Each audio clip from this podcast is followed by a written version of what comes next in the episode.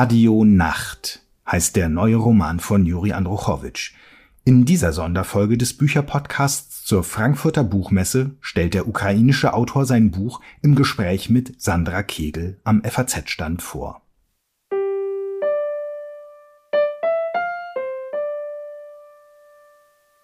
Guten Morgen, ich begrüße Sie hier ganz herzlich am Stand der Frankfurter Allgemeinen Zeitung an Tag 2 der Buchmesse und ich freue mich ganz besonders, dass Juri Andruchowitsch hier ist. Herzlich willkommen.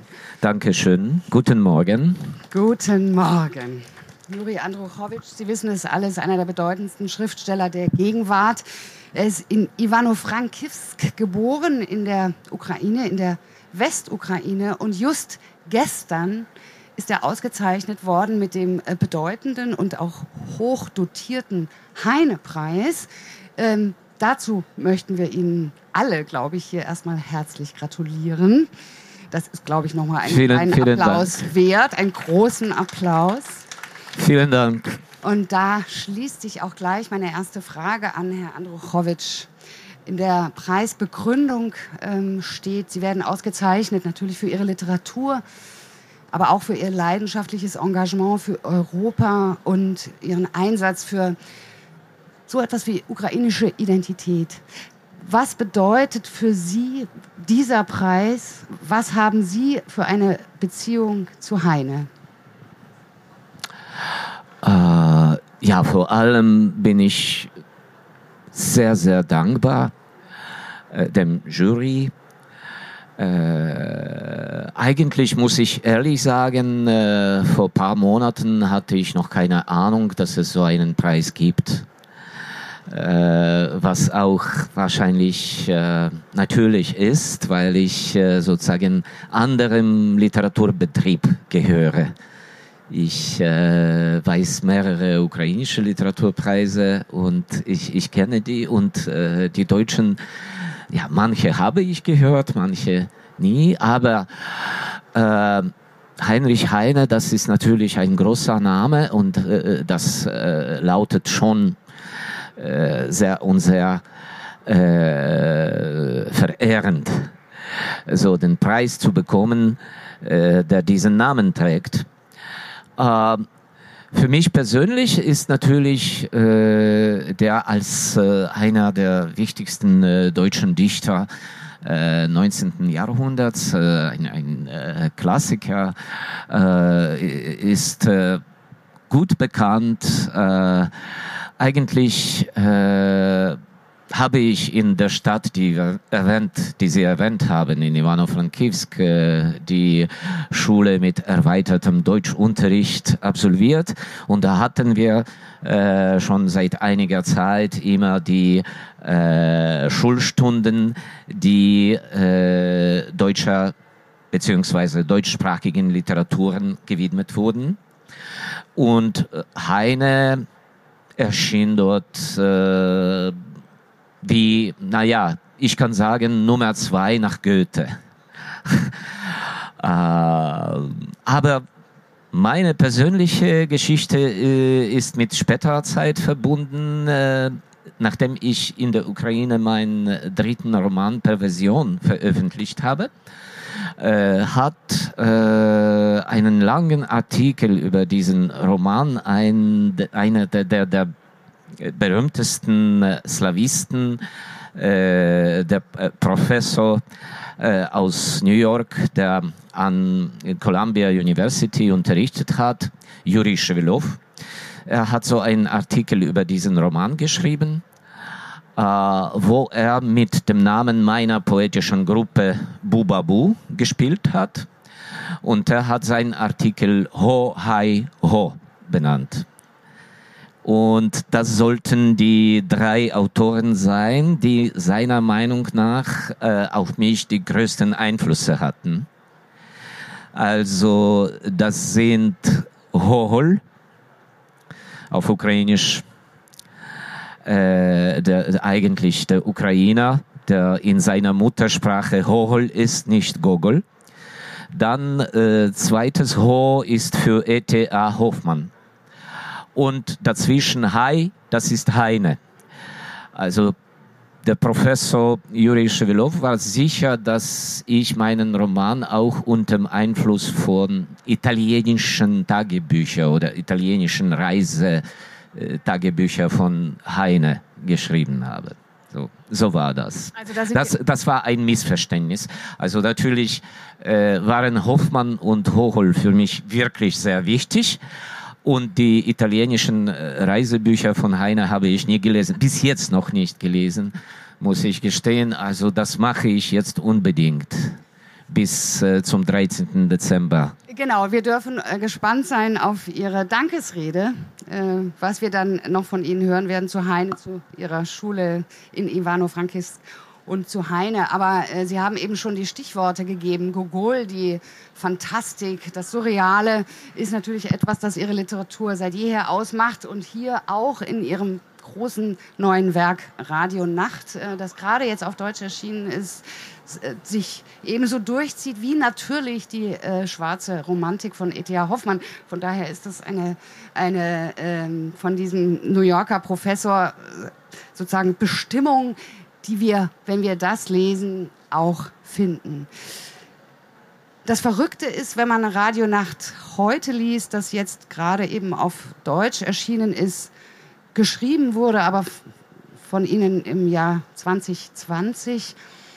Und wir meinen es aber trotzdem. Äh, das muss ich ein bisschen okay. korrigieren. Äh, der Anfang war äh, 2018.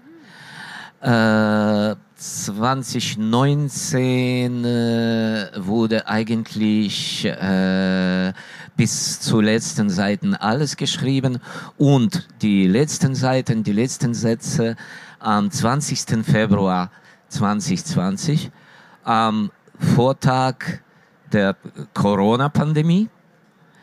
Äh, und ja, und das, das äh, hatte auch einen großen Einfluss auf das Schicksal des Buches in der Ukraine gemacht. Ich dürfte keine öffentliche Präsentationen mit dem Buch machen. Wegen der Pandemie. Wegen der Pandemie und äh, ich habe die Möglichkeit mit dem Radio völlig ausgenutzt. Also die Präsentationen gingen immer äh, durch die Radiostationen. Das ist interessant, äh, weil das Radio in Radio Nacht eben auch eine spezielle Rolle spielt. Wir haben es mit einem Protagonisten zu tun, Josip Rotzki. Ähm, eine dystopische Welt. Wenn man sie heute liest, meint man, die Situation der Ukraine vorherzu, vor, dass dieser Roman die Situation des heutig, der heutigen Ukraine vorhersieht, auch wenn der Name Ukraine natürlich nicht fällt. Dieser Mann ist, den wir kennenlernen durch einen Biografen, der sein Leben aufschreiben soll, kommt aber auch immer wieder selbst zu Wort über das Radio. Warum das Radio? Was spielt das Radio in dieser Welt von Verfolgung, von Geheimdiensten, von Unterdrückung, dass man anders, gar nicht anders als parabelhaft lesen kann, für eine Rolle? Warum das Radio? Und das besonders Schöne dann, dass Sie das im Radio vorgestellt haben am 2020. Äh, ja, Radio ist ein Medium für mich persönlich äh, irgendwie viel viel persönlicher, viel intimer als, äh, sagen wir, Fernsehen. Und äh, Radio operiert mit dem Klang, was für mich als für einen, der sich auch mit der Musik beschäftigt und äh, mit, und mit einer Band regulär spielt, sehr wichtig ist. Und das kann leider keine Zeitung, die auf dem Papier gedruckt ist. Äh, und eigentlich konnte kein Buch auch. Also deswegen musste ich äh, diesen QR-Code hier ausdenken. Sie können es eben doch, die Bücher. Äh, also die, dieses Buch kann klingen, wenn Sie QR-Code mit Ihrem Gerät genau äh, scannen, dann bekommen Sie Zugang zu, äh, zu der Playlist von dem Protagonisten, der diese Musikstücke äh, in diesem, in, in, in während seiner, äh, seiner Nachtsendung abspielt. Ähm, also Radio ist äh, für mich äh, ein bisschen eine Reise in meine Vergangenheit, in meine Teenagerjahre. Äh, das war für mich äh, ein Weg äh, in die Freiheit. Das war ein äh, unzensuriertes Medium im Vergleich mit Fernsehen, wo wir nur zwei offizielle sowjetische Kanäle hatten äh, konnte ich im Fall von Radio, konnte ich äh, äh, Berlin hören, Warschau hören, aber auch äh, Radio Liberty aus München oder Voice of America, ja, und dazu natürlich Musik. Äh, fast verbotene in der Sowjetunion Musik. Äh, die Musik von 70er Jahren. Und mein Protagonist, der so ungefähr alt ist wie ich, der war damals auch so alt wie ich und der sagte, es gibt nichts Besseres als die Musik von 70er. Ja, und ich sage, ich weiß, was ich sage, weil ich diese Musik äh, nur gehört habe. Ich bin zu jung, um äh, irgendwie teilzunehmen in, dem, in, in, in der Periode. Ja ja, alles das ist für mich so ein, ein äh, sehr intimes Komplex von äh, Nachthören. Du bist allein, äh, du bist äh, im Bett, du kannst nicht schlafen. Das ist die Jugend. Man schläft nicht. Und du bist äh, vis-à-vis -vis der Welt. Verschiedene Sprachen, verschiedene Stimmen, verschiedene musikalische Themen. Äh, das, das ist unglaublich faszinierend. Also das Interessante ist, ähm, dass dieser Roman die Musik nicht nur auf der inhaltlichen Ebene behandelt, sondern eben auch ähm, die Musik reingespielt wird durch den QR-Code, wie Sie es eben benannt haben, und selber eben auch musikalisch gearbeitet ist mit den vielen Leitmotiven, die hier äh, assoziativ zusammenkommen. Sie haben, aber es ist eben auch ein, ein hochpolitischer Roman und Sie haben einmal gesagt, Radio Nacht ist für Sie so etwas wie die Bilanz dessen, was 30 Jahre Sowjetunion mit den Teilrepubliken gemacht haben. Können Sie diese Bilanz, äh, die Sie gezogen haben, können Sie das äh, formulieren? Äh, ja, das würde ich so sagen. Das, das waren die, äh, die Jahre, das sind doch drei Jahrzehnte, das ist äh, ziemlich lange Zeit. Ja, eigentlich äh, erlebe ich in diesem Jahr, habe schon eigentlich erlebt, äh, am 24. August hatten wir in der Ukraine den 31. Jahrestag der Unabhängigkeit. Äh, für mich heute ist das gerade Äquator meines Lebens. Also 31 Jahre vor der Unabhängigkeit und heute die weiteren 31 Jahre mit Unabhängigkeit. Und das ist, äh, ich sehe das als eine symbolische Sache, dass gerade in dem Jahr äh, unseres Land diese Aggression erlebt und Widerstand dieser Aggression macht und äh, sein Recht auf die Freiheit, vor allem geht es um die Freiheit, verteidigen kann. Ja, und verteidigt, und zwar effektiv und erfolgreich, wenn auch mit vielen, vielen Opfern. Und äh, das bedeutet, dass diese drei Jahr, Jahrzehnte, die äh, vergangen, dass sie nicht umsonst waren. Dass wir eigentlich äh, den richtigen Weg gefunden haben und jetzt haben wir einen Versuch des Aggressors, uns auf diesem Wege aufzuhalten. Ja? Das ist für mich eine Bestätigung, dass die Ukraine als ein Land eigentlich äh, ihre Idee, ihr sozusagen äh, Superprogramm des Daseins erfüllt.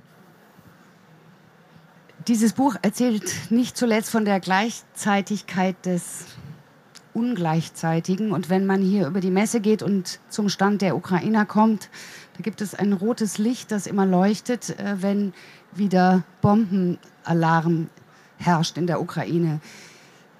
Was bedeutet das für Sie, jetzt hier zu sein, in dieser Situation, in der Ihre Heimat, Ihr Land äh, von diesem Angriffskrieg heimgesucht wird? Was sehen Sie, wenn Sie hier auf der Buchmesse stehen, wo es um Bestsellerlisten geht, um um, um was anderes, ja? Um was anderes. Äh, nein, das ist, das können, kann ich nicht so beschreiben, dass, äh, dass der Krieg bei uns irgendwie äh, eine Stille im Kulturbereich äh, verursacht hat. Äh, Gegenteil, im Gegenteil, also die Anfrage an die kulturellen Ereignisse, also äh, Lesungen, vor allem Konzerte, weil die Ukrainer am ersten Platz immer Musik stellen und die Lieder, die Songs. Und dann kommen wahrscheinlich Gedichte und bildende Kunst. Alles, alles ist äh, sehr, sehr intensiv angefragt obwohl äh, auch viele Künstler äh, unmittelbar im Krieg teilnehmen. Ich meine an der Front als die äh, Soldaten. Ähm, äh, oder warum sage ich obwohl? Also dazu kommt noch das, ja.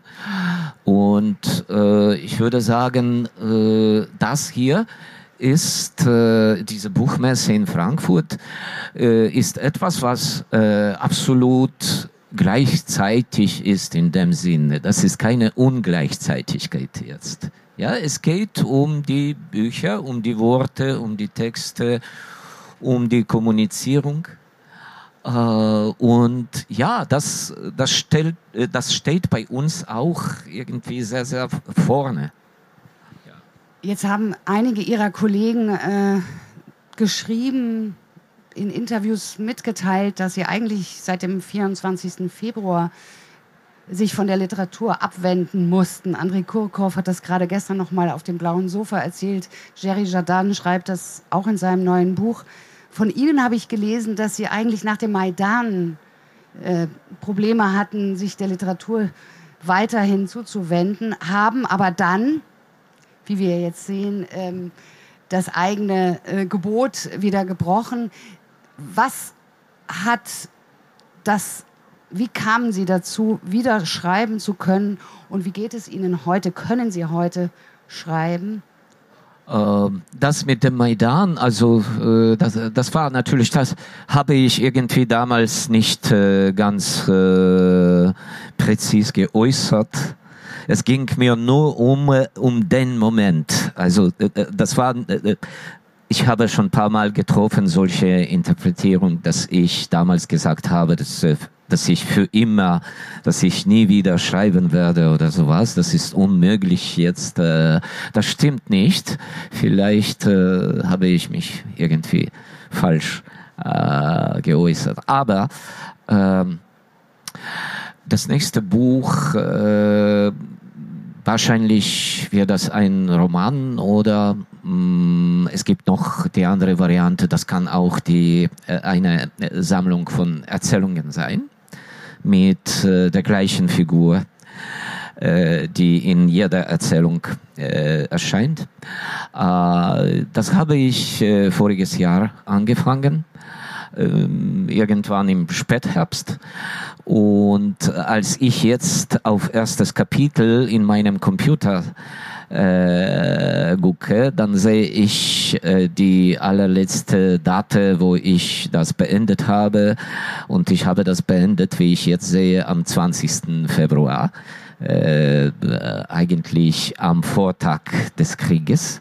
Dann kam natürlich einfach der Schock. Es geht nicht um eine Überzeugung, ich werde jetzt nicht schreiben. Nein, du bist einfach so in, in solchem Schock mit äh, diesem Bild, das äh, in meiner Augen wahrscheinlich für immer geblieben ist. Also unser Himmel, äh, der Flughafen in meiner Stadt wurde in die ersten Stunden des Krieges äh, mit Raketen abgeschossen und die Hälfte von Himmel äh, aus meinem Fenster schwarz ist, der, der, der schwarze Rauch. Dieser schwarze Rauch muss ich irgendwie weg aus mir. Ja, nur mit Schreiben kann man das machen. Also wahrscheinlich kommt das dann ähm, in nächsten Texten. Aber die, die, äh, die Wochen im Februar, die letzte Woche Februar, dann im März, äh, Anfang April auch, das war vor allem alles von Interviews voll. Also ich musste am Tag äh, vier, fünf Interviewtermine haben per Telefon oder Skype, Zoom und so weiter. Und wie kann man noch einen Roman schreiben oder was. Also es geht immer um die andere Sprache. Äh, man muss immer die gleichen Sachen kommentieren, aber du hast das genug, dann musst du wieder so was anderes äh, dich vorstellen. Und seit Mitte Sommer konnte ich schon viel ruhiger, bisschen ruhiger leben und dann habe ich das zweite Kapitel geschrieben. Also es geht langsam mit dem neuen Buch weil Sie die vielen Interviews erwähnen. Wir haben auch ein Interview geführt, äh, wenige Tage nach Ausbruch des Krieges. Und Sie sagten damals, ähm, Sie könnten ja die Ukraine verlassen. Das sagte ich. Weil Sie sind über 60, wenn ich das verraten darf. Aber Sie haben es eigentlich eben eh schon Sie dürfen verraten. das verraten. Also, Sie können die Ukraine verlassen. Das ist überhaupt kein Verrat. Aber sie verlassen die Ukraine nicht. Sie werden sie nicht nein, verlassen. Und nein. Sie haben eben schon dieses große Engagement eben auch gerade von ukrainischen Künstlern erwähnt, die in unvorstellbaren Zusammenhängen auftreten, immer noch Konzerte geben in der U-Bahn, äh, in zerschossenen Häusern. Also das ist für uns natürlich, wenn wir diese Bilder sehen, kaum Nein, äh, ich, ich muss bescheidener sein. Bei mir ist das nicht so dramatisch, weil äh, also einfach die geografische Lage entscheidet, dass die Stadt, wo ich bin, ist im Vergleich mit äh, Kharkiv von Sergei oder mit Zaporizhia, äh, mit Mykolaiv, äh, auch mit Odessa, in diesem Vergleich ist meine Stadt ruhig, eine ruhige, friedliche Stadt. Sie haben äh, am Tag, wenn Sie in der Stadt im Zentrum sind, Sie haben einen Eindruck, es geht alles normal. Und dazu haben wir sehr viele äh, Leute aus anderen, aus östlicheren Regionen, die zu uns angekommen sind und sie haben irgendwie schon neue soziale Qualität bei uns auch kreiert. Also äh, das, das ist alles äh, unglaublich interessant und äh, ich sehe schon die, ein Potenzial äh, auch in, in diesem Prozess, dass viele Leute in der Ukraine ihre Orte äh, verlassen mussten und jetzt äh, die neuen Leben in anderen Orten beginnen, weil sehr viele von ihnen bleiben schon bei uns jetzt und sehr viele von ihnen sind Künstler. Ja, also die initiieren ihre Ausstellungen oder Konzerte und äh, also das, äh, das ist alles. Also wie, wie kann ich das äh, verlassen? Das wäre wie ja, eine Katastrophe, eine Niederlage des ganzen Lebens. Ja, ich, dann, dann bedeutet das doch, dass diese drei Jahrzehnte, die Sie, äh, Sie haben darüber schon gefragt, äh, dass die umsonst waren. Ja, in meinem Fall. Dass ich kapituliere, lasse das alles, was ich vor 30 Jahren äh, angefangen habe und bin weg. Ja, das äh, mache ich nie. Herr Androchowitsch, unsere Zeit läuft davon. Ich habe aber noch eine letzte Frage. Ähm, Ihr Protagonist, Josip Brodsky, äh, Brodsky muss fliehen ähm, und landet am Ende auf einer Gefängnisinsel in einer Zelle. Dieses Bild, dass die Zelle sozusagen der, der sichere Zufluchtsort ist in einer Welt, das ist der Gedanke, der einen erschüttert. Ironie seines Schicksals, ja. Er ist so eine Figur, die die ganze Zeit ironisiert, in allen Themen. Äh, und äh, dass ein, äh, eine Gefängniszelle äh, ein äh, sicherster Ort sein kann, das ist der Witz natürlich. Das ist der Witz. Umso mehr, dass er denkt, dass er irgendwie unsterblich ist. Er glaubt das. Und in dem Fall ist natürlich ähm, äh, äh, einen lebenslangen Termin zu bekommen, ist irgendwie schon unerträglich. Ja? Lebenslang, aber du bist unsterblich. Dann bedeutet ein, ein ewigen Gefängnistermin. Und äh, ja, der macht natürlich äh, Lachen aus äh, dieser Tatsache und ich finde das sympathisch. Äh, das kann man auch als eine Metapher des ganzen Daseins vorstellen. So habe ich das auch. Die ganze Welt ist ein Gefängnis, sagte noch Hamlet, ja, denke ich. Und Dänemark ist das schlechteste Gefängnis. Äh, das darf ich schon sagen, weil ich in ein paar Wochen nach Dänemark noch fahre und ich werde das überprüfen, ob das Gefängnis ist oder nicht. Wir werden Sie fragen. Juri Andruchowitsch, vielen Dank, dass Sie hier waren. Vielen, vielen Dank. Dankeschön. Danke, Sandra. Danke.